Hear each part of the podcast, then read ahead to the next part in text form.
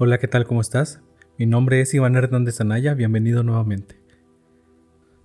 Me da mucho gusto que estés nuevamente aquí escuchándome.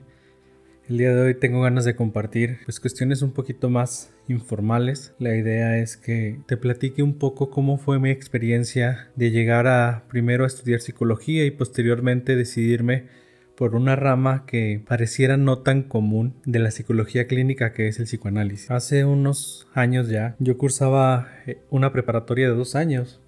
Esta preparatoria la verdad es que la carga curricular era bastante relajada, las libertades eran muchas y pues podías concentrarte únicamente en cumplir las actividades que realizabas y así salir adelante con, con tus estudios, ¿no? Pero ¿qué podía esperar un adolescente de 14, 15 o 16 años si tú lo quieres, en realidad no tenía nada claro sobre mi vocación. Tenía ciertas ideas por influencia de mis padres como cualquiera de ustedes puede tenerlas, pero en realidad algo definido por mí mismo, algo que yo quisiera no, pudiéramos decir que hay cierta predisposición en relación a las vocaciones, dependiendo mucho del núcleo familiar en el que te desarrolles. Pero curiosamente en mi familia lo más común que hay son docentes. Tengo tías maestras, tíos maestros, mi papá es docente, mi mamá trabaja en una escuela, aunque en realidad ella es trabajadora social y tenía un puesto en relación a eso. Pero técnicamente crecí dentro del magisterio y no parecía que mi camino fuera a ser algo distinto. Aunque curiosamente la idea que siempre tuvo mi padre es que ojalá yo pudiera llegar a ser médico,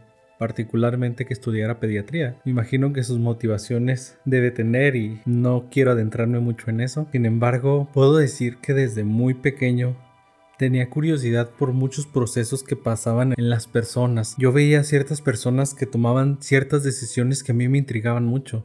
No me podía explicar cómo una persona que estaba sufriendo dentro de una familia no hiciera algo para cambiarlo. Es como si sintiera en, mi infancia que había algo como muy oscuro dentro de las personas que eclipsaba su visión, pero a la vez también eso lo sentía en mí. Yo no sabía por qué en ocasiones desobedecía a mis padres sabiendo que quería obedecerlos, que había conflicto si yo los desobedecía y aún así corría riesgos, me ponía en peligro. Vamos a decirlo este peligro entre comillas, no es que en realidad haya estado en situaciones de riesgo real o peligro real, o por lo menos no algo que fuera a atentar contra mi propia integridad. Pero sí, vamos a decirlo así, el peligro al que se puede exponer un niño de primeros años de primaria y estaba cuidado de sus padres en, en un área que si no rural, pues sí una ciudad muy pequeña, que es Santiago Papasquero Durango. Este pueblito donde afortunadamente formé muy buenas amistades, tengo muy bellos recuerdos de jugar con los amigos, pasear con ellos, andar en el campo, en los cerros, caminar por el río, andar en bicicleta.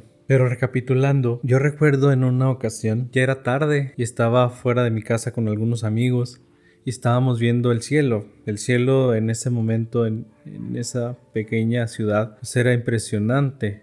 Pocas veces he visto el cielo tan lleno de estrellas como lo podía ver en, en aquel lugar, en aquel entonces, porque como cualquier pueblo la, la ciudad los va alcanzando, la urbanización los va alcanzando. Pero era tan impresionante ver el cielo que, no pude evitar sentir este sentimiento oceánico de sentirme muy pequeño y pensar que yo era un punto ahí pequeño en un universo del cual que ni siquiera tenía idea de la magnitud que este puede tener. Y no es que ahora la tenga, sin embargo tengo por lo menos ya una idea, pudiéramos decir incluso imaginaria de esto, que me consuela y que me tranquiliza. Pero en aquel momento fue ciertamente complicado tolerar vivir de golpe esa sensación. Encaminado a eso, también me pareció muy poco probable que lo que yo vivía, que lo que yo veía era solo lo que ahí existía. Si eso le sumaba las dudas que ya tenía en relación al comportamiento de las personas, pues la conclusión era para ese niño pequeño de aquel entonces que había algo más y que difícilmente todo se podía explicar de una sola manera, como a cualquier persona no la,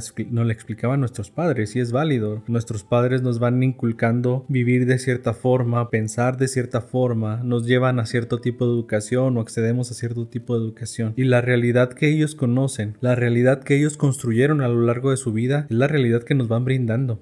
Otras experiencias que puedo sentir que me llevaron a tomar esta decisión vocacional también fue que cada día comíamos poco después de las 2 de la tarde. No había día que no fuera así. Llegaba mi papá de trabajar, regularmente nosotros estábamos ahí. En la adolescencia cuando yo entré a secundaria, llegábamos juntos mi papá y yo, pero la rutina era siempre la misma. Era comer, disfrutar de la comida, terminar y hacer lo que llamamos sobremesa. Inicialmente ellos lo hacían, ellos se quedaban después de comer y platicaban sobre su día, sobre los problemas que tenían, sobre los conflictos que, que pudieran enfrentar en esos momentos. Charlas que en realidad para mí eran poco interesantes, no llamaban mi atención, pero que conforme fui creciendo me fui dando cuenta de que captaban más mi interés y me fui dando cuenta que también Conforme más pasaba el tiempo, ellos se sentían más cómodos con mi presencia y tenían cada vez menos restricciones en los temas que hablaban. Obviamente, restricciones siempre hubo, y es entendible,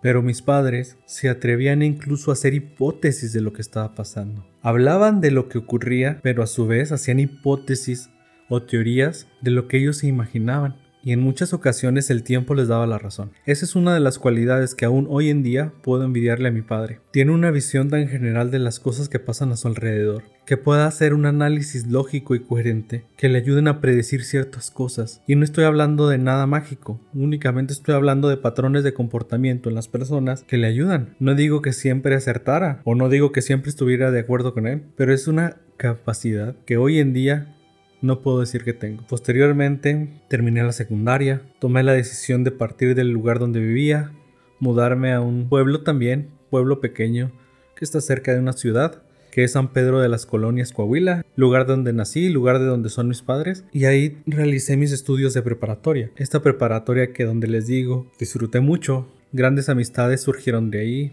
muy bellos recuerdos.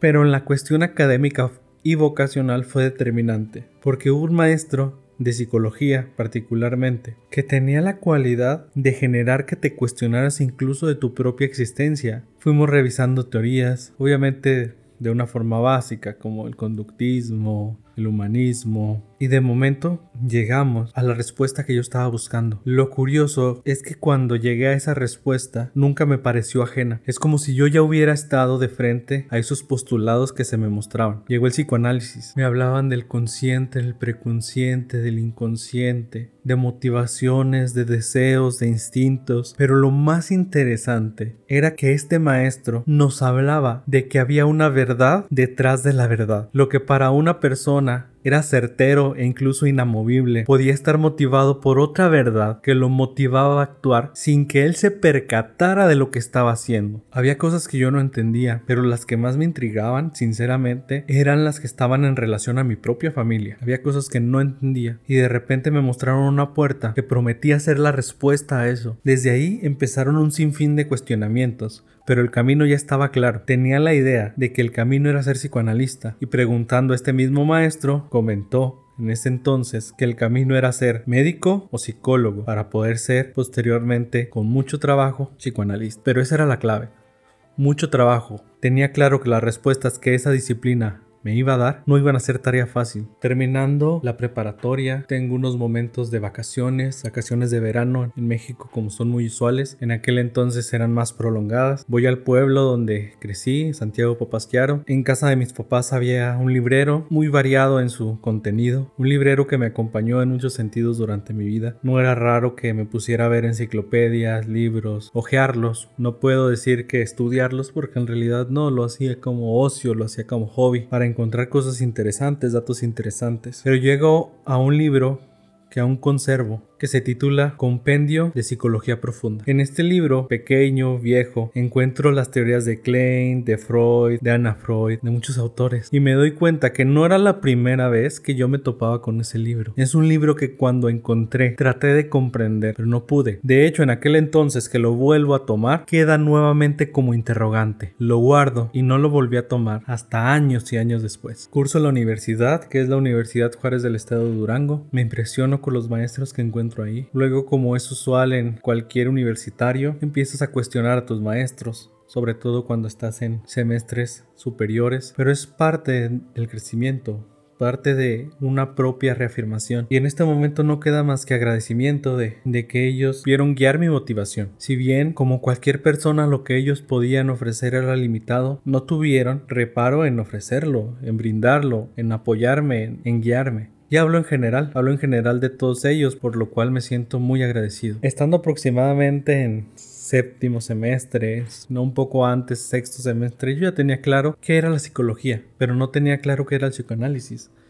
Yo veía que la psicología era práctica, incluso los maestros lo manifestaban así, que es práctica, es fácil de usar, tiene ciertos métodos, tiene cierta forma de practicarse, hay ciertas reglas, hay ciertos fenómenos que se dan. Me acerco a Freud en sus obras completas que dentro de la universidad estaban, las leía y yo esperaba encontrar algo similar, algo como la psicología que estuviera digerido en pasos, en fórmulas, en esquemas y me di cuenta que no, que Freud era una serie de narraciones de ciertos fenómenos tan particulares que difícilmente podías transportar a una práctica sobre todo teniendo en cuenta que esta práctica que él realizó era en 1900 y que no te decía esto que yo hice aquí puedes aplicarlo de esta manera en este caso. En ese momento pensé que la única forma de llegar a esos conocimientos era encontrar un maestro y los maestros los tenía, pero como siempre es necesario en el sistema en el que vivimos también buscaba cierta autorización. En psicología te gradúas, obtienes un título y consigues una cédula que te habilita como profesional. Con eso puedes ejercer tu práctica. Posteriormente, yo tenía claro que tenía que ser un posgrado que me diera esas herramientas para poder trabajar como psicoterapeuta, para poder trabajar en lo que a mí me interesaba,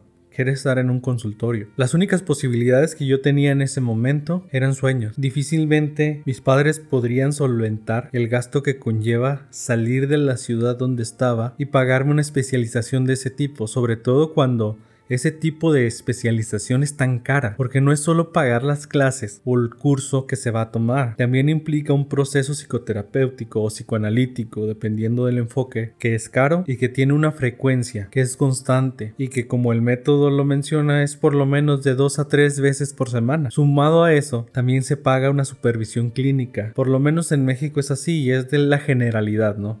Incluso le llaman los pilares las clases, el análisis propio y la supervisión. Antes de graduarme se formó un grupo de diplomado propedéutico para una maestría. Esta maestría es en Durango. Estamos hablando de alrededor de tres horas de camino del lugar en el que vivía. Era la mejor opción que había hasta ese momento. En ese grupo propedéutico yo no podía entrar.